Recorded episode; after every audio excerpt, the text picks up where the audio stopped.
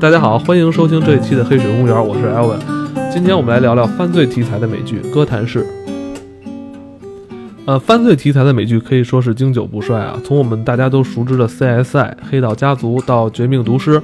那《哥谭市》又有其他的这个犯罪题材美剧有什么不同呢？其实不用我说，大家应该都清楚，《哥谭市》蝙蝠侠系列的衍生剧集。呃，它是华纳联合 DC 漫画制作的犯罪题材的电视剧。呃，《哥谭市》第一季在全美收视人数一度超过八百万，收视率一度是飙到三点二。而剧情呢，它是倒转了布鲁斯·韦恩十二岁的时候，呃，以他后来这个好搭档啊，这个詹姆斯·戈登探长作为主角。剧情的设置可以说是处处都有伏笔，那些漫迷啊，还有影迷们就是津津乐道的反派人物也是悉数登场。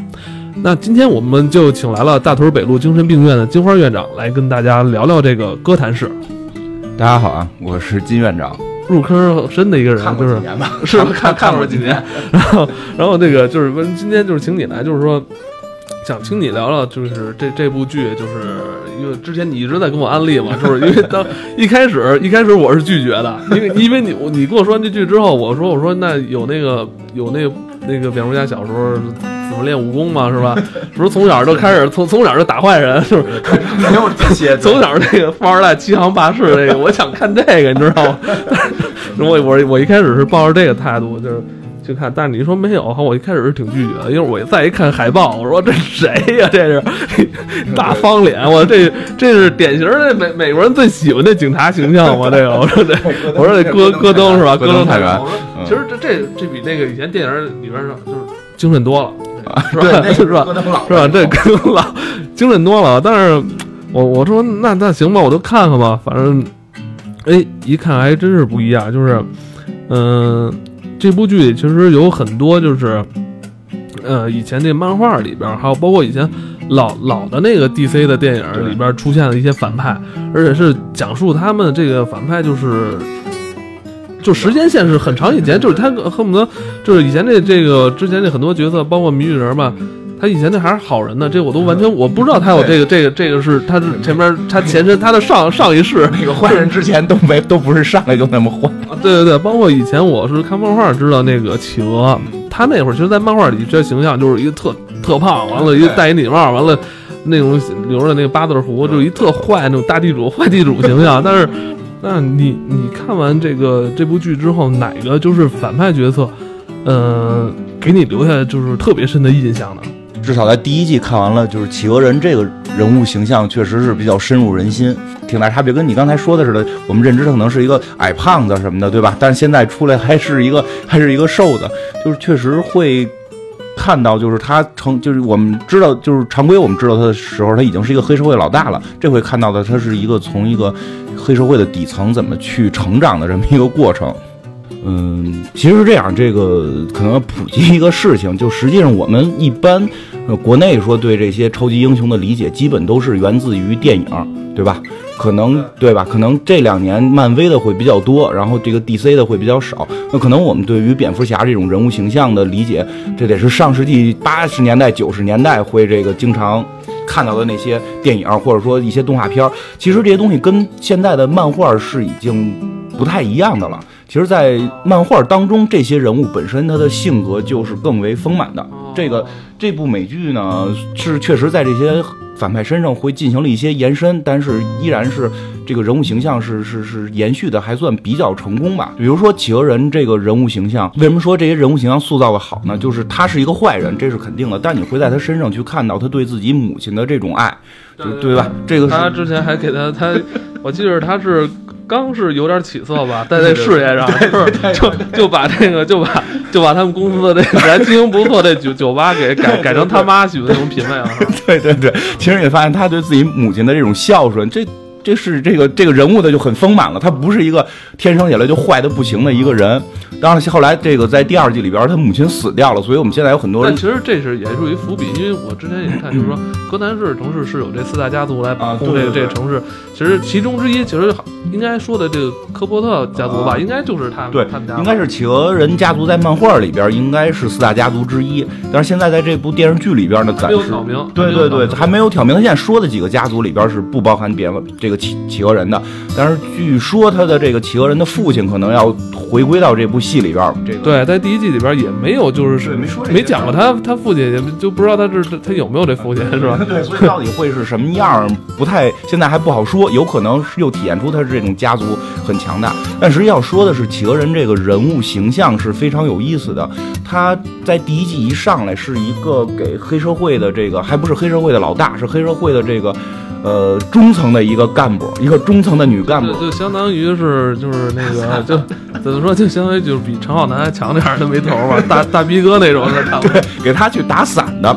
然后呢，他在整个这个这一集里边，你会看到他的这种这种这个摇摆不定，然后这种为了他的生存，因为如果他在这种黑社会里边不去做这种就是呃这种勾心斗角，他就会被弄死。因为很就是其实，在戏一开始的前几集，他就被要求要处死他。他等于是这个这个探员戈登探员，就是心慈手软没杀他，就让他别再回戈登市了。结果他后来还是回来了，然后回来之后就在几个黑社会的这个家族里边来回的这种跳槽啊，然后这种这种吃里扒外啊，然后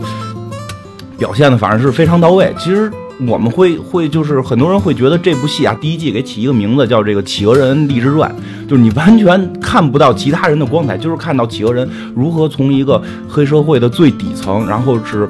反正也不能打架，嗯，对，其实之前啊，因为我看到一个那个采访那个第一季的一个导那个导演，说导演说他导演自己都挺意外的，因为他本来是他本来是想那个想那个就是说，你想你看看海报的时候，他这个戈登探长是封面嘛，那个是主角。对，那是主角，而且这个，而且这一看就是那个，这这个这戈登探长也是一个，就是怎么说这个一一个硬汉形象，应该是美国人特别喜欢的那种，就是那种硬汉形象，而且骨骨子里还加点，其实有点那个怎么说，就是不是那种正正派警察，但对到到后来是越来越狠，他们觉得，按理说这样一个角色其实是应该是挺受美国人应该是对，感觉应该老百姓会比较认可这个。但是没想到啊，这部剧就是第一到后来吧，越看到最后吧，这这个企企鹅人那，他这这人气儿越来越高。对，是就是就就可能就是说呃，观众可能就是代入感完全偏就撇撇向这个反派了。对对对，因为这个人物的形象代入感太强。刚才说的，他不会就是可能漫画里边他还是会一定的这个武术啊，就是说有一定攻击力的，但在这个戏里边，这个年轻的企鹅人是完全就是任何的攻击力是没有的，就不能打架，只要一打架就立即的就给人下跪。然后这个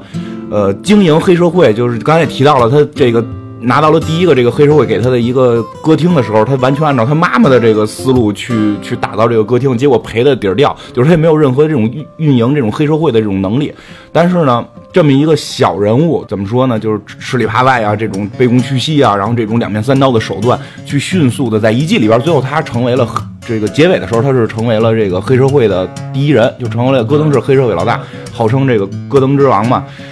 其实你会发现，我们生活中有。工作当中很多这样的人存在，对吧？我们公司里边，其实我亲眼所见过，就公司里边有些人，他是怎么从一个专员，然后在几个老大之间来回的去卑躬屈膝呀，去挑拨呀，然后踩压下边的人，去就很很会玩弄这种权术的。对对对，非常会玩弄权术，然后也没有任何业绩能力，然后这个就是自诩为自己是管理的这个就是战略型管理创意人才，最后也登上这个企业的这个顶峰。但但你是怎么就是说，但那但问题就出现在这儿了。那为什么现在就是很多观众就喜欢这样的人？其实这种人如果出现出现在身边的时候，咱们会非常厌恶这种人，是吧？但为什么现在屏荧幕上有了这么一样角色，这种人正是你最讨厌的？这是怎么？这是一种我觉得这种矛盾吧？其实也不算矛盾。其实说实话，就是说大家对于企鹅人这个人物形象塑造是很认可的，但是说有多少人能够做到企鹅人这种状态，可能并不一定。所以大家实际上是对被他的这个演技啊，被这个剧情是征服的。但是你要说有多少个人觉得企鹅人特别好，是一个好人，这个倒还没有。但其实也其实有很多这个影迷啊，就一嗯。看之后就一直在给他洗白，说他孝顺，我说那他是不这都逼不得已啊，他那个他他为什么那个让戈登戈登赶他走完他回来为什么？因为他是他怕戈登有出事儿，他 他那个他得报答，就是他这人就是你看嗯。这人就是其实中国人这优良传统他都有，本本身孝顺是吧？百善孝为先，再加上这人重重情义啊，你想想那戈登当时是其实这就是这个人物，对啊忠义这这个就是这个人物丰满。忠忠倒是没有，他这人就是反骨大，他一点儿不忠啊除了不忠以外，但是但是就跟现在似的，就跟现在就说很多人上班似的，他他谁说在一公司待待一辈子是吧？三两轮跳槽。对，其实就是说他比较符合现在的这种就是这种竞争啊，这种社会的这种压力。嗯因为实话实说，其实包括我在工作当中，你肯定也多少不会说完全的多么这种善良。如果你再善良，你也别不是不是你不是你那你你是那就大屯北路精神病院的，你这工作中有 也有困惑吗？有啊有有你应该医院之长，对有困惑有困惑，也有也有也有管理上对，的也得一些困惑。对面面对对于这种卫生局查我们什么，对吧？就就是你总会遇到这些问题，你遇到这些问题的时候，反而企鹅人这种形象会让你觉得。你容易给自己找到一个出口，其实是、是是是这样，这是一个出口。但是真的说喜欢企鹅的人，企鹅人这个人，就这个人坏到什么程度，其实也未必。但真的你能，嗯，主要真的是他的演技能够让你觉得活灵活现。这个人物确实塑造的非常丰满。就是他这个这个小人物身上有很多，其实是我们身上可能也有的一些。对对对，他只不过是放大了，就是我们可能会很小，对吧？我也给领导买过礼物，对对吧？对。我也去，就是当我我我你还有领导，你已经是院长。了。我跟你说还有卫生局呢嘛，卫生 就是也会做这些事情，所以这个人物形象确实非常深入人心。对，其实一一开始啊，你你在跟我说这剧之前，就是我，你你还记得我一开始我是拒绝的，我是我我是拒绝的，因为因为我不是一个特别深的这种美美漫的迷，包括 DC 的电影我是看的，但是你你说这个突然出现一部剧，这部剧里吧，又又没有说那些这些特厉害、特特有技能那帮人，就是一帮凡人，说白了就。呃，就主角是那以前戈登探长，你说这么一人，我就觉得他能撑得起来这部剧吗？戈登探长他们那个同事嘛，应该他就是谜语人的那个，对对，是他是谜语人，对啊，这这个都，这一开始我都，因为他一开始那个角色刚出现的时候，他就是老让人猜谜语，我觉得这，哎，我觉得这是一什么梗啊？我说这个，这难道他是那谁吗？对但是他那么特宅的一形象，就是完全我觉得他。后来会，如果你看到第二季，你后来会看到谜语人怎么变坏的，就就因为因为我感觉他好像是《生活大爆炸》里边串场过来的，就是 我说怎么走走到片场了那种感觉。对他后来你能看到他怎么变坏，其实变坏挺有意思，最后是为了爱情，然后这个、哦这个疯掉了。其实这样，大家说一说一下这个蝙蝠侠本身实际上是一个挺特殊的一个超级英雄的题材。这个可能要提到蝙蝠侠诞生，就蝙蝠侠诞生最早是以这个侦探形式来诞生的，嗯这个是他最早诞生的一个前提。所以你会发现蝙蝠侠是没有任何超能力，对对对对对对，他但是就是家里有钱嘛，是吧？家里有钱，父母还死了。但是你可能到后期你会发现，就是就是漫画的后期啊，就是他实在是要去抗衡太强的时候，他也有自己的这个战甲，跟这个跟这个反浩克，跟这个钢铁侠这种反浩浩克装甲似的，他也有。如果可能今年我们要看的这个，呃，超人大战蝙蝠侠里边他就穿了，但实际上你看钢铁侠这个人物形象是常规是穿着这身盔甲的，对，但是蝙蝠侠是常规是不穿盔甲的。看整个蝙蝠侠的这些坏人体系里边，拥有超能力的人也特别少。对对对对对吧比如说像像接下来咱们就说这就是小丑，一直在 DC 圈里有这么一个说法，就是漫画圈里边，就是说 DC 家一共有三种人，就是 DC 跟漫威两家嘛，DC 家一共有三种人，就是英雄、敌人和小丑。就是小丑已经被其实早就被粉丝给提升到了一个脱离了一个完全脱离了反派正派脱离了低俗趣味，对就是我我不我不屑于干坏事儿那个。对对对，其实你就看到小丑的行为是非常奇怪的，就是小丑这个人物形象基本上是定义在了蝙蝠侠的全部的反向，就是就是就是说他是蝙蝠侠的阴暗面儿。就是如果你看漫画里边也会看到很多这种致命玩笑里边这种，他最后可能带着蝙蝠侠都能变坏。嗯，比这个小丑这武形人物人物形象，你看像企鹅人，很明显他要从底层爬到高层，去成为这种戈登黑社会之王，去去整个控制这个黑社会权力、金钱的这种欲望，你是完全能能理解的。小丑这个人的疯狂在于他不惜的这些东西，对他，你不知道他最终想得到什么，他好像也不想得到什么，他就是他就特享受这过程。对对对，他就是在享受这个过程。就是有人说嘛，就是说他把他给关到那个那个阿卡姆里边去，他随时可以出来，他在里边待腻了，他就可以出来，对吧？他实际上这个人物形象对于钱不在乎，他只要出来想有钱，就是就是他像《致命玩笑》里边好像也有，就是他从这个监狱里边出来，他可以用几天的时间就成为重重新成为戈登市之王。然后就成为这戈登市最有钱的人，然后权力也是，他就只要出来，全全部的黑社会都可以让他玩弄于股掌之间。但他只要干一件事，就是要让蝙蝠侠杀人，小丑也的确是在，其实第一季就对对出现了，出现了一集，其实出现的还挺隐晦的。对对对对对对 对，其实就要说这个，其实这剧剧透啊，这就尽量不要剧透啊，咱们。这已经演过了，你没看？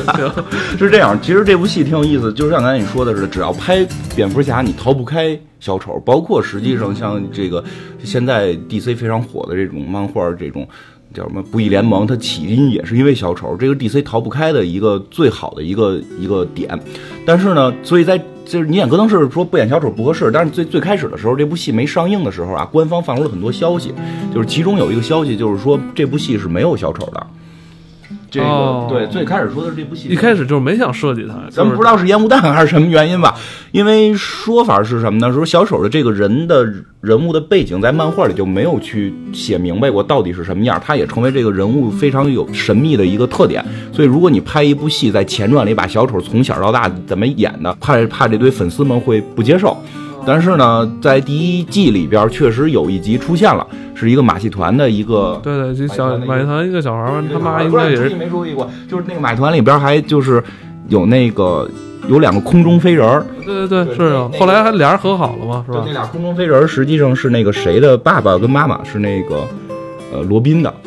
是吗？对对，他有名字，能哇，那那要这么说，小丑跟蝙蝠侠还是一家的，这感觉我操！但是后来有意思在什么呀？就是开始说没有小丑，后来又说呢，可能有小丑，但是每集都会有一个讲笑话的人，然后让你不知道谁是小丑，就去形成这么一个卖点。嗯，但后来确实出现了一个红发的，而且在最后他这个狰狞的笑容，让所有粉丝都觉得 OK，他是小丑了，而且大家就已经疯狂了。对对对，对吧？但是到第二季的时候，这个小丑这个人物形象。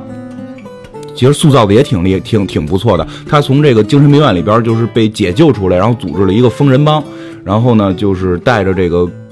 戈登探员的这个前女友，然后带着一堆比较疯狂的人组织了一个疯人帮，然后去把这个呃在戈登市里边做一些非常恐怖的这种恐怖活动。这他这种行为就已经表现出来了，他不是为了钱，也不是为了任何权利，就是为了制造恐怖。这个也其实就是你看到那集的时候也挺有意思，这让这个企鹅人就完全崩溃了，就是他不按常理出牌，就咱咱们一开始谈钱，他钻个干干坏事是为挣钱嘛，他为什么干坏事就就这么疯狂，其 实挺有意思。但在第三、第二季好像第三集的时候，第第几集的时候他死了，就这个小丑这个人物死掉了，然后所以现在就说这部戏里边，现在你们认为是小丑的这个人其实不是小丑，这个是这个这有点深了，这这感觉就是呃。就感觉有点把把，就是说小丑已经不是小丑了，小丑是一种符号了，已经是。他形成一符号。这个人死掉之后呢，他在临死之前就学学习这个学习高谭市警局，然后那个录了一段视频，然后这个媒体也会去报道。然后他在这个视频里边就是这种疯狂的笑。当他死之后呢，感染了整个高谭市的这些人群，这些坏人，就是他最后有有点像这种病毒似的，这种有点像病毒，因为确实像一些。如果你玩过这个蝙蝠侠游戏里边，你就会发现，就是小丑的这个血是具有病毒性的，就是它是能传染人的，就会让人去疯狂。这是是这样，就是它有这么一个大概的设定，所以他现在是这个人物，我咱们也不好说啊，没准他过几集又复活了，这个也说不好。但是现在来讲，说他应该不是小丑，但是粉丝其实也有一些不太认可，因为他们认为。小就是粉丝会管这个小丑叫丑爷，丑爷的这种人物形象怎么能是跟其他人学的呢？他应该是绝对的原创。但是现在这个戏里边感觉他是受了前一任小丑的这个影响。但实际上从另一个角度去想，就是说小丑已经他会形成一个符号，就像你说的，他是一个符号，是一种疯狂的代表。嗯，你看咱咱有点扯远了，呃，刚才说这么半天都是又说帝企鹅，又说那个小丑，对，是有这个正义警察的，他们的主角，咱半天就没有提到那主角。对，其实这主角说实话，在第一集里边，第一季里边确实有点弱了，就是表现确实有点弱。但是如果你看到第二季，会发现这个主角也发生了巨大的变化。我感觉是有点黑化了吧？对他开始去，你也不能说他黑化，黑化的话可能是骨子里变坏。他是最后也动手杀人了，然后杀的呢虽然是坏人，但是确实是不合法的。这个，呃，我其实也惊诧的，因为我开始会觉得这个戈登探员这个形象应该是绝对的正义，就不会说去触犯任何底线。但是他第二季里边也触犯底线了。其实第二季里边慢慢的，我对企鹅人的这种就是心里边的这种。呃，倾向开始变得到戈登探员身上了，因为你会感觉到他是，对，就是他想正义，但是在这个非常这个全是雾霾的这个全是雾霾的这个歌歌坛室里边是非常之难，非常非常之难。他他用一季的时间表现他如何想坚持正义。对，企鹅这个我也说不上吧，但是这个戈登探员你能看到他在第一季里边是想维护这个正义，但是到第二季时候就就濒临的这种崩溃，就是他的正义感已经开始动摇了。就这个是这部戏非常有有深度，就是让人越往后看，我觉得越能够吸引人的地方，就是到底我们该用什么手段去维护自己心中的这个信念。在第二季里边，戈登探员就表现的非常、非常、非常的这个感人了吧？我觉得都可以说。包括那个就是，其实第一季里边那个双面人，那个检检察官，其实他也出现了，但是好像就是泛泛的，好像出现出现那么一两集，但没有什么特别浓重的这个去去写他。嗯，对，因为这个人物形象。怎么也应该是到了蝙蝠侠出现之后，他才会就是有一半的脸被烧伤。对他现在，他现在还是个小律师嘛。对他能去黑化，但是戈登探员其实没有黑化，他只是真的就是执行正义的手段开始变得残忍了。这个其实真的能看到这种一个人在这种生活里想去坚持自己的信念的这种，就坚持梦想的人，还是 还是真的会挺感动人的。还有一部分就是也能看到这个蝙蝠侠的成长。其实第一季里边蝙蝠侠就完全完全的。配角到了一个没没没没，就你看不到他的存在，一点存在感都没有。可能我觉得也是因为他太小了，因为十二岁小孩儿，对，就是你那不不太好去刻画什么。对对对。但到了第二季里边，就有意思的事情就出现了，也开始练武功了。对，武功还没练呢，武功还没练呢。但是这个就是这种这这种性格层面的这种英雄的这种。东西已经表现出来了，他的这种其实你能感觉到蝙蝠侠其实挺狠的，就是他的这个也不叫狠，就是这种坚毅的这种性格，这种把自己的内心的这种感情完全去屏蔽的这种状态，为了实现他的正义，为了实现他的梦想，其实，在第二季里边已经出乱出露端倪了，而且他跟那个猫女那个这个这个两个人青涩的爱情，其实还挺有意思的，因为对到后来。嗯，就是也演到了，就是这个他们俩之间有第三者插足啊。但是第这个第三者实际上是一个坏的小女孩，就是。其实我觉得这也是这部剧，其实呃，你一边看就是一边会老牵扯你的很多东西，就是之前的这些角色你可能都认识他们，你都但但是你没有看过他们小时候的一件事儿，就是前传的这个这这个这是挺有意思，就是你老是在想，哎，一边看着他们剧里边现在这个状态。但你又会想，哇，他们以后会变成什么？对，其实这些特别有意思。其实你看到蝙蝠侠成长，就是我看有时候我会看弹幕版的，其实挺有意思。你 你看蝙，就是那个呃这个布鲁斯成长的那一集，就是他他突然变得坚毅，然后耍诈，就是就是不叫耍诈，就是使用计谋、使用策略去打败这个这个敌人的时候，就是刷屏的，就是这个，就说这老爷的这个状态已经出来了。其实这个小孩的演技也不错，他你第一第一季的时候你觉得就是特别弱不禁风的一个小孩。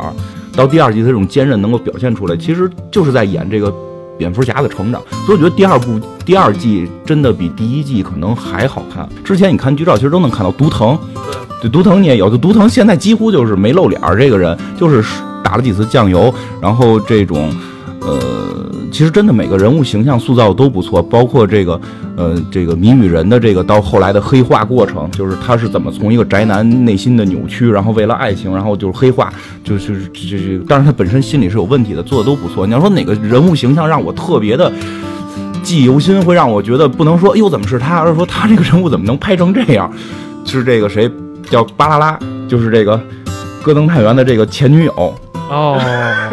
哦，有印象吗？有有有，活捉女的代表，明明是个女主角的命，明明是个女主角的命啊！这个就怎么作怎么来，活作就是家里有钱，然后那个对吧？男朋友帅，然后又又正义，又是又是女主角，应该有套着光环，非得抽风，各种闹，就是其实还挺有意思的。包括说实话，这好多人都挺挺讨厌他的，就就就让人招人讨厌，就就明目张胆跟男朋友说她是我她是我女朋友，就这种。对，包括第一季先同性恋对吧？这都傻了，而且说的我操，怎么就这么就说出来了？就是先同性恋，然后在她男朋友需要的时候离开她，然后然后突然有一天想回来，发现男朋友有女朋友了，发现男朋友有新女朋友了，然后就开始吃醋，玩命的折腾，对吧？到后来折腾到了这个，对第一季里边演到了，就开始出去搞一夜情，然后找了一个变态杀手，对吧？然后最后变态杀手彻底的把她给也弄疯了，这种就就就是。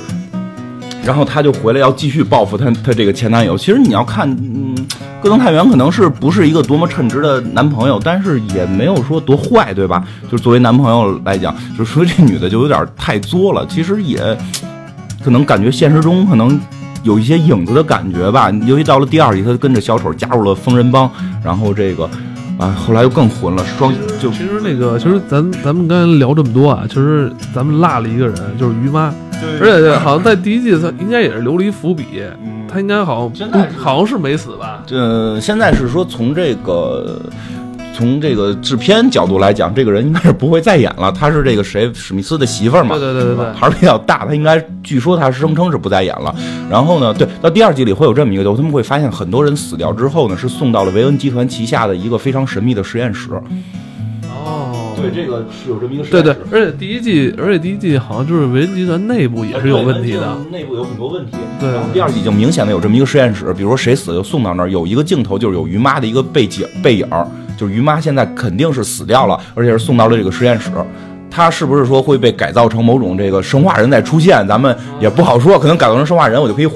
换换换换。那就走漫威的路子了。这个这不是 DC 风格，这个差不多，DC 也会这么干。于妈这种人物形象，其实可以说一下，这个人物形象得到了非常多人的认可。其实我。我我我我感觉啊，原因其实啊，我感觉啊，其实是两条线，一一条是社会线，你知道吧？讲的是社会生活那个工作与学习，你知道，就是那个教你怎么在职场打拼，是这么一条路子，你知道这这是企鹅跟鱼妈他们是走这个这这职场生活的，那也是因为职场生活的问题让大家特别喜欢。你职场根本就是你你心目中的老大，这是你绝对心目中的老大。就如果我是一个，就是说去去去去找一个。大哥，领导，我一定希望是于妈这样的人。你看他对下属就非常之，真的是是带有这种带有这种爱的，对吧？就是真的是有爱的。他非常又霸气，又撑得起来，要打能打，要运营能运营，真狠得起来也，对吧？就包括他在那个王老师那块直接就是，你不是就是你不是想要我眼睛吗？那我就自己毁掉自己眼睛。就这种作风，雷厉风行作风，跟小丑这样的领导，你。对，不是不是，小丑就跟这个企鹅人这种领导就截然不同。最后你看到企鹅人去统治他的这个黑社会帝国，就是一盘散沙。谁也不希望自己是在企鹅人的下属，对吧？但是大家其实都希望在于妈下边。就我也是那种，我是非常希望有于妈罩，而且他有上进心。对，干掉自己的老大再上去，你觉得你的你的仕途是能够更更光明？所以于妈这个人物形象。之所以被大家非常的认可，是因为我们可能在现实生活中已经很少能遇到这样的领导，嗯，对，对吧？其实，所以说后来为什么那个我我我也给好多别人安利这句呢？就是我操，我说这个这个，你看这其实对工作也是有帮助，这个 对，向往吧，向往是于妈这样领导，而且于妈确实在里边没做什么太坏的事儿。他不像那个，对对对，他没做什么太坏的。对他还是一个讲规矩、按按规矩出牌的这么一个人。就是即使到后来可能牺牲一些性命的时候，他有时候也是为了保护一部分利益。呃，跟那个企鹅比起来，企鹅那个就是两面三刀，后边有杀人什么的，就是还是不太一样。其实我们在看歌坛的时候，其实就能联想到就是另外一部剧，就是漫威的衍生剧《神盾局》。是吧？这个，因为我知道你也是一个漫迷。对对对，实际上对漫迷漫漫威，其实我可能说最早这个进坑吧，进进这个漫画坑，是因为漫威进的。但是后来也对 DC 去去看了很多。对，你你怎么去评价？因为这两部剧你都看，你怎么评价这两部衍生剧？《哥谭市》这个片子，它真的本身这个戏，就本身这部电视剧就是就是一个。可以说是经典，是非常有深度，非常就这个演技什么的都非常到位的一部，能够让你就是你不看漫画啊，或者说你都可以看下去的这么一个好的一个作品。但是《神盾局》呢，实际上是一个娱乐的营销行为。它这部戏我也很爱看啊，而且到了现在演到第三季了，第三季有些情节做的也非常不错。但实际上它的情节在一开始可能也都没有怎么定，就是完全是为了去服务于它的电影。然后去随时去调整它的这条故事线，这个是很明显的。如果以后有机会咱们聊《神盾局》可以聊到，但是 DC 是包括它的电影，就是蝙蝠侠那个系列，他把每一部电影要做到最好，这是他们的一个做事风格。但是呢，电影跟电影之间，电影跟电视之间，它的互动是非常小的。其实这也就是为什么现在漫威的这个营销比它做得好。嗯，其实这个可能是一个比较大的区别，就是像你要看。神盾局，如果你们不看钢铁侠那些片子的话，其实我不太建议你看神盾局这部电视剧，啊，因为你看着会摸不着头脑。对对对，就是有看，哎，感觉这这怎么我我我看了好几集，怎么没看怎么没看见那个那个斯塔克，这个这怎么回事？这是吗？这假的吗？这个我就我就是一开始是这样，就就感觉没什么关系。其实它有很多，就是神盾局这块儿有很多线索，是这是给是给这些真正漫威迷去看的他有他去，但是有很多就是说我可能只看过浅浅的看过电影，但是如果要再去看这个剧，但我也没有研究太深的话，可能真是联系不上。就是你会觉得没有太大意思，至少第一季、第二季。我第二季有有中间都已经放弃了，但是后来又续上了。但是第三季现在会好看一点了，确实神盾局是为了去粘合它的电影，粘合它的这个整个的这个整体的营销。嗯，对。但是但我觉得还是还是没有这个 DC 这个哥谭哥谭市本身这一部戏就是一个非常杰出的作品，所以就其实挺推荐大家来看。像刚才你说的似的，你看这个至少你能学会在职场上怎么去混。对其实我也不光是看这个，对，其实包括一些人物性格都会被扩大化。就我经常会说一句话，我挺喜欢看科幻的东西的。为什么喜欢看科幻呢？就是我不是特喜欢看这种飞船在宇宙里怎么打、怎么聊这个这个一个什么什么科技，而是把一个人物的这个人物推到了一个科幻的极致的状态下，人物的性格、人性的这种极端化的表现，这个是。科幻我觉得比较有魅力的地方，比如说小丑这种极端化的疯狂，巴啦啦这种活捉女的这种极端化的表现，就是于妈这种形象，对吧？她这种这种极端化的人物的这种塑造，会是她最大的魅力。